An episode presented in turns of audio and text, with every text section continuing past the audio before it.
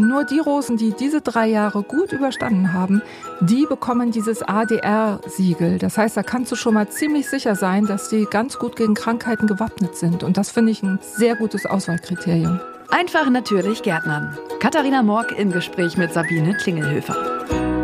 Herzlich willkommen zu einer neuen Folge Einfach natürlich Gärtnern, dem Podcast für Pflanzenfreunde und Gartennerds und vor allen Dingen alle, die es noch werden wollen. Heute geht es um ein sehr schönes Thema, beziehungsweise um ein sehr ärgerliches Thema. Schön deswegen, weil es sich um die wahrscheinlich schönste Blume meiner Meinung nach der Welt handelt. Es geht um Rosen, Sabine. Du siehst ja, ich sitze ja gegenüber, das sehen die Hörenden leider gerade nicht. Ich habe viele Tattoos und viele von diesen Tattoos sind Rosen tatsächlich, weil ich die so wunderschön finde. Aber Rosen werden ja verdammt oft krank, oder? Ja, nein, manchmal kommt drauf an. Also wenn ich die richtige Sorte habe, an den richtigen Standort setze und auch noch anständig pflege und das Wetter mitspielt, dann ist das alles kein Thema. Das klingt erstmal einfach, aber fangen wir mal von vorne an. Was ist denn die richtige Sorte? Ja, ich habe mich noch mal so ein bisschen eingelesen, weil ich so mit Zahlen, das kann ich mir immer nicht so gut merken. Und ich habe gelesen, dass es weltweit etwa 30.000 verschiedene Rosensorten geben soll. Wow. Äh, was auch kein Wunder ist, weil die ja schon seit 2000 Jahren gezüchtet werden. Also da wurde immer wieder auch entsprechend den Moden natürlich gezüchtet. Ihr kennt vielleicht diese englischen Rosen, die duften und die sehen so ganz, naja, romantisch aus, wird immer gesagt. Meine Eltern haben aber so in den 60er, 70er Jahren diese Edelrosen gepflanzt, die so ganz gerade stachselig eigentlich aussehen, aber so diese wirklich perfekte Rosenform haben.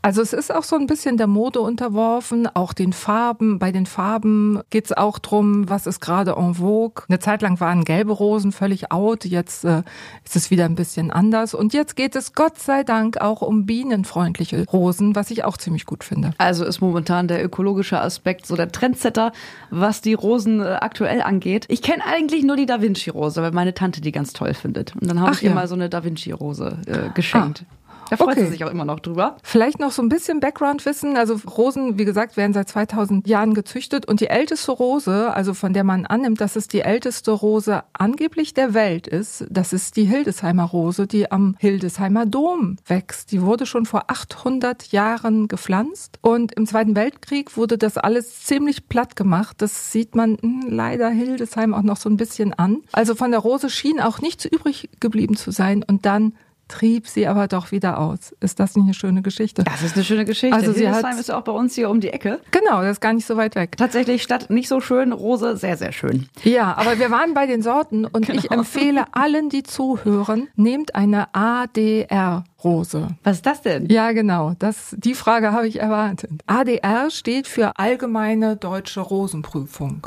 Das klingt auch sehr deutsch, dieser Begriff. Ja, ja, ja. Und es ist aber auch sehr deutsch, weil es sehr gründlich ist. Hm. Das heißt, das ist so ein Arbeitskreis und die prüfen neue Sorten auf ihre Widerstandsfähigkeit. Und zwar drei Jahre lang müssen die ohne Pilzbekämpfungsmittel und ohne Winterschutz auskommen und gut überstehen. Und das an, glaube ich, elf verschiedenen Standorten in der ganzen Republik verteilt, damit man auch jedes Klima abdeckt. Und nur die Rosen, die diese drei Jahre gut gut überstanden haben, die bekommen dieses ADR-Siegel. Das heißt, da kannst du schon mal ziemlich sicher sein, dass die ganz gut gegen Krankheiten gewappnet sind. Und das finde ich ein sehr gutes Auswahlkriterium. Rosentüff, also quasi. Ja, genau, Rosentüff. Jedes Jahr gehen so um die 50 Sorten in diese Prüfung rein. Also da kommt immer was Neues dazu. Und diese ADR-Rosen werden die gar nicht krank? Das wäre praktisch. Das wäre praktisch, aber das ist leider auch nicht so. Also wenn wir jetzt so richtig schönes Pilzkrankheitenwetter haben, also Feuchtigkeit, Wärme. Wenn dann noch ein schlechter Standort dazu kommt, da kommen wir ja später noch dazu, der den Rosen nicht passt, dann werden selbst diese Rosen krank. Also auch vor allen Dingen, wenn man sie nicht anständig pflegt, wenn sie nicht genug ernährt werden und so weiter. Krank werden können die auch, aber eben sehr viel weniger und sehr viel später als andere Sorten. Was sind denn so die häufigsten Rosenkrankheiten? Ja, da sind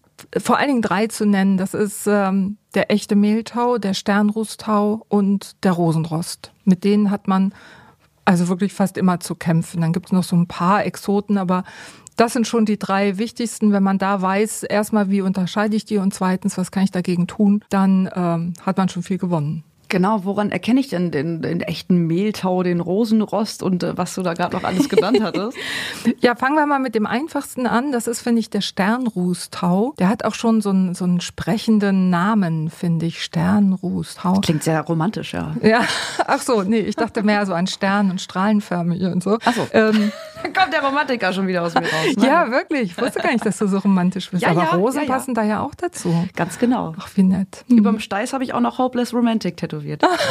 naja, sieht man alles gar nicht, aber ne? naja, zurück zu den Rosen. Okay, zurück zu den Rosenkrankheiten. Also, der Sternrußtau. Der kommt auch mit kühlem Wetter übrigens klar. Feuchtigkeit mag man aber natürlich auch. Und dann treten zuerst solche dunklen, strahlen, sternförmigen Flecken auf, auf den Blättern. Die umgrenzt dann später so ein gelber Bereich noch. Also man hat erst diese schwarzen Flecken und dann wuchert das so aus oder läuft das so aus und es kommt dieser gelbe Bereich dazu und die fallen dann auch im Lauf des Sommers, wenn es ein starker Befall ist, tatsächlich ab. Also dann werden die von unten her kahl und das sieht natürlich auch gar nicht schön aus. Diese abgefallenen Blätter, kleiner Tipp noch, die sollte man auf keinen Fall kompostieren, weil man ansonsten äh, über den Kompost die Krankheit immer wieder sich in den Garten holt. Also ah. die in die Biotonne. Ab mhm. damit. Das ist ja auch auf jeden Fall hilfreich zu wissen. Allgemein gilt das für alle Pflanzen Pflanzen, die von, oder beziehungsweise Blätter, die von Pilzen befallen sind, sollte man die alle nicht kompostieren? Also egal, ob jetzt Rose oder nicht? Ja, das ist eine häufige Frage. Also es gibt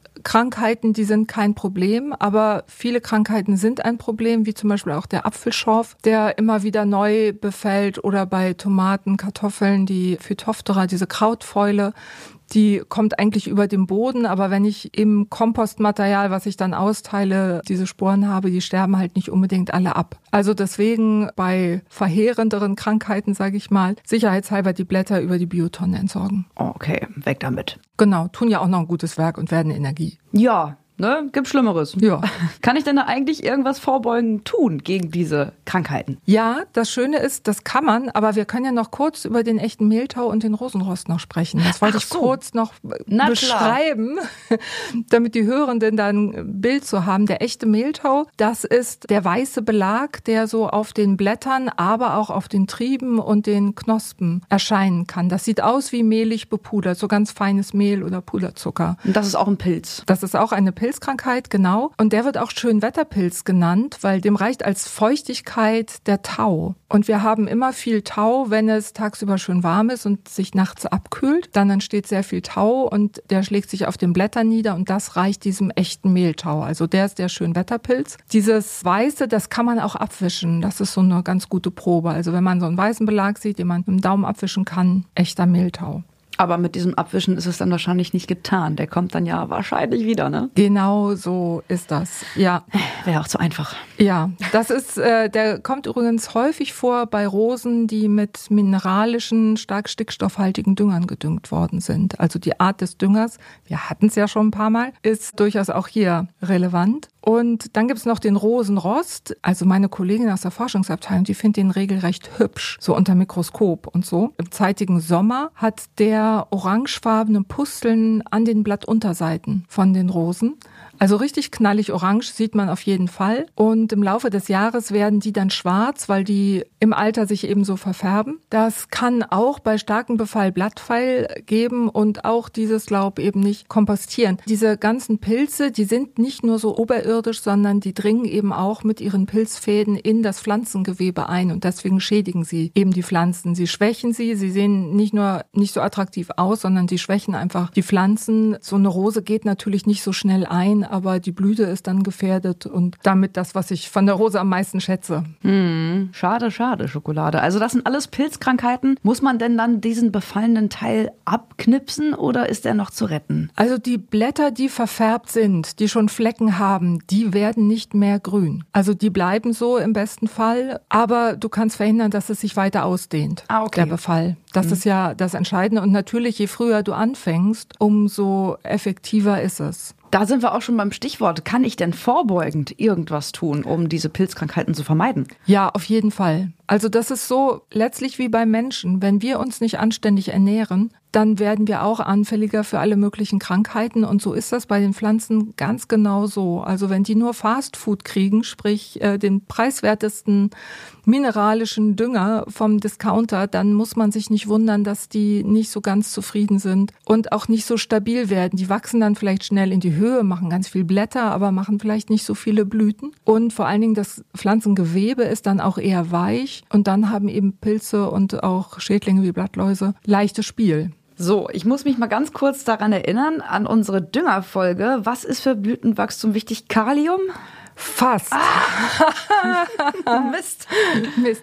Kalium ist gut für Frosthärte zum Beispiel ah, und für Obst und Gemüse für die Früchte. Kalium brauchen die Rosen auch, aber noch viel mehr brauchen sie Phosphor, weil Phosphor. nur mit anständig viel Phosphor werden die Blüten induziert, heißt es also, die Blütenanlage wird angeregt. Okay, Phosphor ist da wichtig, aber auch alles andere und auch ganz viel Spurenelemente und so weiter. Und all das findet sich eben in organischen Düngern und nicht so sehr in, oder eigentlich gar nicht in mineralischen Düngern. Also mit einem Universaldünger ist es da dann auch nicht getan? Mit einem organischen Universaldünger ist es schon mal besser als mit einem mineralischen Universaldünger. Also das ist schon mal besser als gar nichts, aber es ist natürlich für Rosen sehr hilfreich, wenn man da einen Rosendünger nimmt oder zumindest einen organischen Dünger für Blütenpflanzen. Ob jetzt Rosen oder Stauden, das macht dann nicht so den großen Unterschied. Ich höre ja auch ganz oft, dass man Rosen häufig schneiden muss. Wieso das denn? Beziehungsweise hilft das irgendwas gegen diese Pilzkrankheiten tatsächlich? Ja, ja, ja, ja, tatsächlich. Also Pilzkrankheiten, wir hatten es ja gerade, die, die lieben es feucht und feucht bedeutet ja auch, dass nach dem Regenschauer die Blätter möglichst lange feucht bleiben. Und das passiert am ehesten, wenn der Rosenstrauch sehr dicht ist, sehr dichtes Laub hat, sodass der Wind da nicht so durchstreichen kann. Deswegen schneidest du im Frühjahr nach dem Winter, also im ganz zeitigen Frühjahr nach dem Winter, schneidest du deine Rosen zurück, nimmst kranke Sachen, verfrorene Sachen raus, aber vor allen Dingen auch das, was so nach innen wächst, damit es eben wieder etwas luftiger wird. Manchmal tut es ein bisschen weh und denkt, ach, du könntest ja auch eine schöne Blüte noch kriegen, aber es ist wirklich sehr sinnvoll, dass das eher eine lockere, ein lockerer Strauch ist, damit der Wind die Blätter schnell trocknet und damit die Pilzkrankheiten es schlechter haben. Also schneiden ist wirklich ein Muss und natürlich auch verblühtes Abschneiden mit zwei Paar Laubblättern wie man so sagt. Also so ein bisschen runterschneiden oder beziehungsweise beim Abschneiden von verblühten Sachen gucken, dass der Strauch auch so die Form behält. Gibt ja manchmal so einzelne Triebe, die so ganz lang werden auf einmal und wenn die Blüte daran verblüht ist, würde ich den auch so angleichen, schneiden, dass er wieder auf die gleiche Höhe kommt wie die anderen Triebe auch. Ich habe eine Rose auf dem Balkon stehen. Ich weiß gar nicht, was für eine Sorte das ist, aber die wächst gerade, also Stand jetzt, wir haben gerade Juni und äh, die stehen gerade kurz vor der Blüte. Es sind auf jeden Fall schon ein paar Knospen erkennbar und die wächst sehr buschig nach innen. Sollte ich die dann innen so ein bisschen ausdünnen vielleicht, um da Pilzen vorzubeugen oder bringt das gar nichts? Ach, das wäre jetzt ein bisschen schade, wenn du manches wegschneidest. Aber wenn es so ganz dicht ist, vielleicht wäre das schon ganz gut. Den einen oder anderen Ast Ja, zwei, drei Triebe mhm. abschneiden. Wenn du schneidest, schneidest, schneide immer bis direkt an den Trieb ran. Lass nicht irgendwelche fünf Zentimeter langen Triebe stehen, die erstens hässlich aussehen und wo eher noch Krankheiten reingehen können. Also immer bis dicht an den nächsten Trieb ranschneiden. Alles klar, wird gemacht. Jawohl. Was kann ich denn noch unternehmen, um diesen Pilzkrankheiten vorzubeugen bei meinen Rosen? Also das Düngen hatten wir schon angesprochen. Düngen ist Pflicht bei Rosen im März und nach dieser ersten Hauptblüte, so Ende Juni, Anfang Juli, weil viele ja noch ein zweites Mal blühen, manche blühen auch das ganze Jahr durch. Manche sind ja Mimöschen und blühen wirklich nur einmal, die finde ich so ein bisschen schade, würde ich bei der Sortenwahl auch darauf achten, dass die lange blühen. Aber zweimal Rosendüngen ist also Pflicht, weil die Rosen auch nach der Blüte schon anfangen, die Blüten fürs nächste Jahr anzulegen. Aha. Aha. Die sind die ganze genau. Zeit am Gange quasi. Ja, ja. So wer rastet, der rostet und so, ne? Genau, also das, deswegen ist diese Sommerdüngung der Rosen, die ist echt wichtig, gerade fürs nächste Jahr dann auch. Außerdem sind sie dann besser gestärkt für den Winter. Was kann man noch machen? Rosen braucht man nicht viel gießen, denn Rosen sind Tiefwurzler. Ich glaube, man schwankt immer noch, wo so die Heimat der Rosen ist, ob das jetzt das damalige Persien war oder so, aber jedenfalls so in der Region, wo es nicht unbedingt besonders viel Wasser gibt. Also Rosen, Tiefwurzler braucht man nicht viel gießen höchstens wenn sie neu gepflanzt sind. Und wenn man gießt, bitte nicht über die Blätter gießen damit die Blätter immer so trocken sind wie nur möglich. Also immer nur den Boden gießen. Das gehört noch zur Vorbeugung. Die Unkräuter in der Nähe sollte man entfernen. Das ist auch nicht ganz unerheblich. Also Rosen, das ist ein bisschen unschön, finde ich, aber Rosen mögen es, wenn es um sie herum ein bisschen kahl ist. Also sollten nicht direkt an die Rose andere Pflanzen dran wachsen. Und dann gibt es natürlich auch noch Produkte, die du anwenden kannst, also Pflanzenbrühen zum Beispiel, die du entweder selber ansetzen kannst oder dir kaufen kannst, um die Pflanzen zu stärken. Was heißt genau stärken? Das heißt, das ist so, wie äh, wir Menschen so zu Beginn der Erkältungswelle ganz gerne mal Zinkpräparate nehmen oder vor einer anstrengenden Sportgeschichte Magnesium, so, also vorbeugend schon mal was tun, damit es nicht ganz so weh tut. Und das gibt's bei Rosen auch. Du kannst die durch Schachtelhalmextrakte zum Beispiel, die du spritzt oder auch gießt, dadurch kannst du das Gewebe der Pflanzen kräftigen, dass das stabiler ist und nicht so leicht von den Pflanzenkrankheiten befallen werden kann. Hilft da auch diese Brennnessseljauche? Ja, Brennnessel hilft auch sehr gut. Kann man selber machen. Ich frage mich immer, wo kriege ich die vielen Brennnesseln her, die ich dafür brauche? Also ja, ich wächst da überall eigentlich, ne? Ja, also ich bin da ein bisschen heikel, weil da, wo auch andere Leute gehen mit ihren Hunden, das möchte ich irgendwie nicht so gerne. Mhm. Und in meinem Garten wachsen nicht so viele Brennnesseln. Okay, also vielleicht doch schon mal also, ins Unterholz gehen, da wo auf jeden Fall nicht Gassi gegangen wird. Dementsprechend halt kein Hunde-Urin-Rückstände irgendwie mitgenommen werden können oder anderes. Genau, das kann man auf jeden Fall machen. Das läuft dann so, dass man das klein schneidet, in Wasser einlegt sozusagen. Dann muss das zehn Tage etwa am besten in der Sonne, also in der Wärme stehen. Packt es auf gar keinen Fall ins Haus, das wollt ihr nicht. Denn es entstehen Gerüche weil das ist ein Verjauchungsprozess und es riecht nicht so wie die Gülle bei Schweinen, aber es hat schon einen intensiven Geruch. Man muss es jeden Tag, am besten jeden Tag einmal umrühren, bis keine Bläschen mehr da sind und dann kann man es gießen und oder spritzen. Und das kräftigt das Gewebe, weil da sind, da ist viel Kieselsäure drin und das ist einfach sehr gut für die Pflanzen. Es gibt solche Produkte übrigens auch zu kaufen. Wir haben den Brennnesselgrundstoff, den du einfach schon fertig haben kannst und wir haben auch, also wer unbedingt dieses Verjauchen mal selber machen möchte, aber keine Brennnessel findet, wir haben auch Brennnesselpellets, sodass du dir selber so eine Jauche anmixen kannst. Das wird was dann, es nicht alles gibt. Ja, Wahnsinn. was es nicht alles gibt, genau. Das kann man alles machen und wir haben auch noch ein Mittel, das heißt Nordovital, das auch sehr gut vorbeugend gegen solche Pilzkrankheiten eingesetzt werden kann. Das muss man halt mehrmals spritzen, also einmal reicht nicht. Man muss es vor allen Dingen ganz früh im Jahr schon anfangen. Sobald die ersten Blätter rauskommen, sollte man damit anfangen.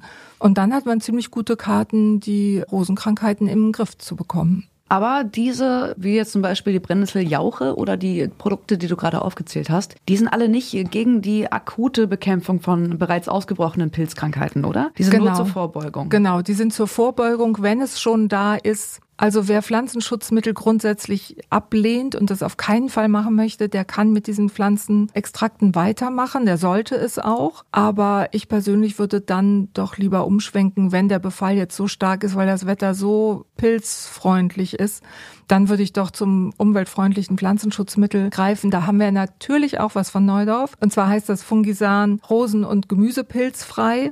Das wirkt gegen alle genannten Rosenkrankheiten, aber auch an Krankheiten an Gemüse. Wird direkt auf die Blätter gespritzt und ist natürlich auch nicht bienengefährlich. Okay, dann sind wir auch schon wieder bei unseren drei ultimativen Tipps angekommen, Sabine. Tatsächlich, es geht immer schneller als gedacht. Die Zeit rennt. Genau. Sabine, das war jetzt wieder sehr, sehr viel Input. Hast du drei ultimative Tipps, an die man sich halten kann? Tipp eins ist unbedingt bei der Sortenwahl auf ADR-Rosen zurückgreifen. Tipp zwei auf jeden Fall die Rosen zurückschneiden, keine Angst haben vorm Schnitt, man kann gar nicht so viel falsch machen. Und der dritte Tipp ist zweimal im Jahr düngen, im März und Ende Juni, Anfang Juli düngen. Dann läuft's. Okay. Dann läuft das mit den Rosen. Schön. Wenn ich jetzt noch Fragen habe oder irgendwie ähm, Kontakt zu dir aufnehmen möchte oder zu der Firma Neudorf oder zu euren anderen kompetenten Mitarbeitenden, wo kann ich mich da hinwenden? Ja, ich packe wieder auf jeden Fall meine E-Mail-Adresse in die Show Notes und freue mich auch über Nachrichten. Natürlich könnt ihr auch auf neudorf.de gehen. Da haben wir ein Forum, wo Fragen gestellt werden, die unsere Beraterinnen sehr gerne beantworten. Und natürlich könnt ihr uns auch über Facebook oder Instagram Direktnachrichten schicken. Freuen wir uns ebenfalls drüber. dann werde ich mich jetzt vielleicht auch mal ein bisschen mehr an die Rosen ranwagen, weil ich fände sie ja sehr schön, aber diese Krankheiten haben mich bisher immer so ein bisschen abgeschreckt. Mal schauen, wie das jetzt aussieht. Vielen Dank für den ganzen Input, Sabine. Ja, sehr gerne, wirklich sehr gerne. Dann hören wir uns bei der nächsten Folge, wenn es wieder heißt, einfach natürlich Gärtnern. Der Podcast für alle Pflanzenfreunde und Gartennerds und vor allen Dingen für alle, die es noch werden wollen. Bis dahin, tschüss. Tschüss. Das war der Podcast Einfach natürlich Gärtnern mit Katharina Morg und Sabine Klingelhöfer. Mehr zum Thema gibt's auf neudorf.de.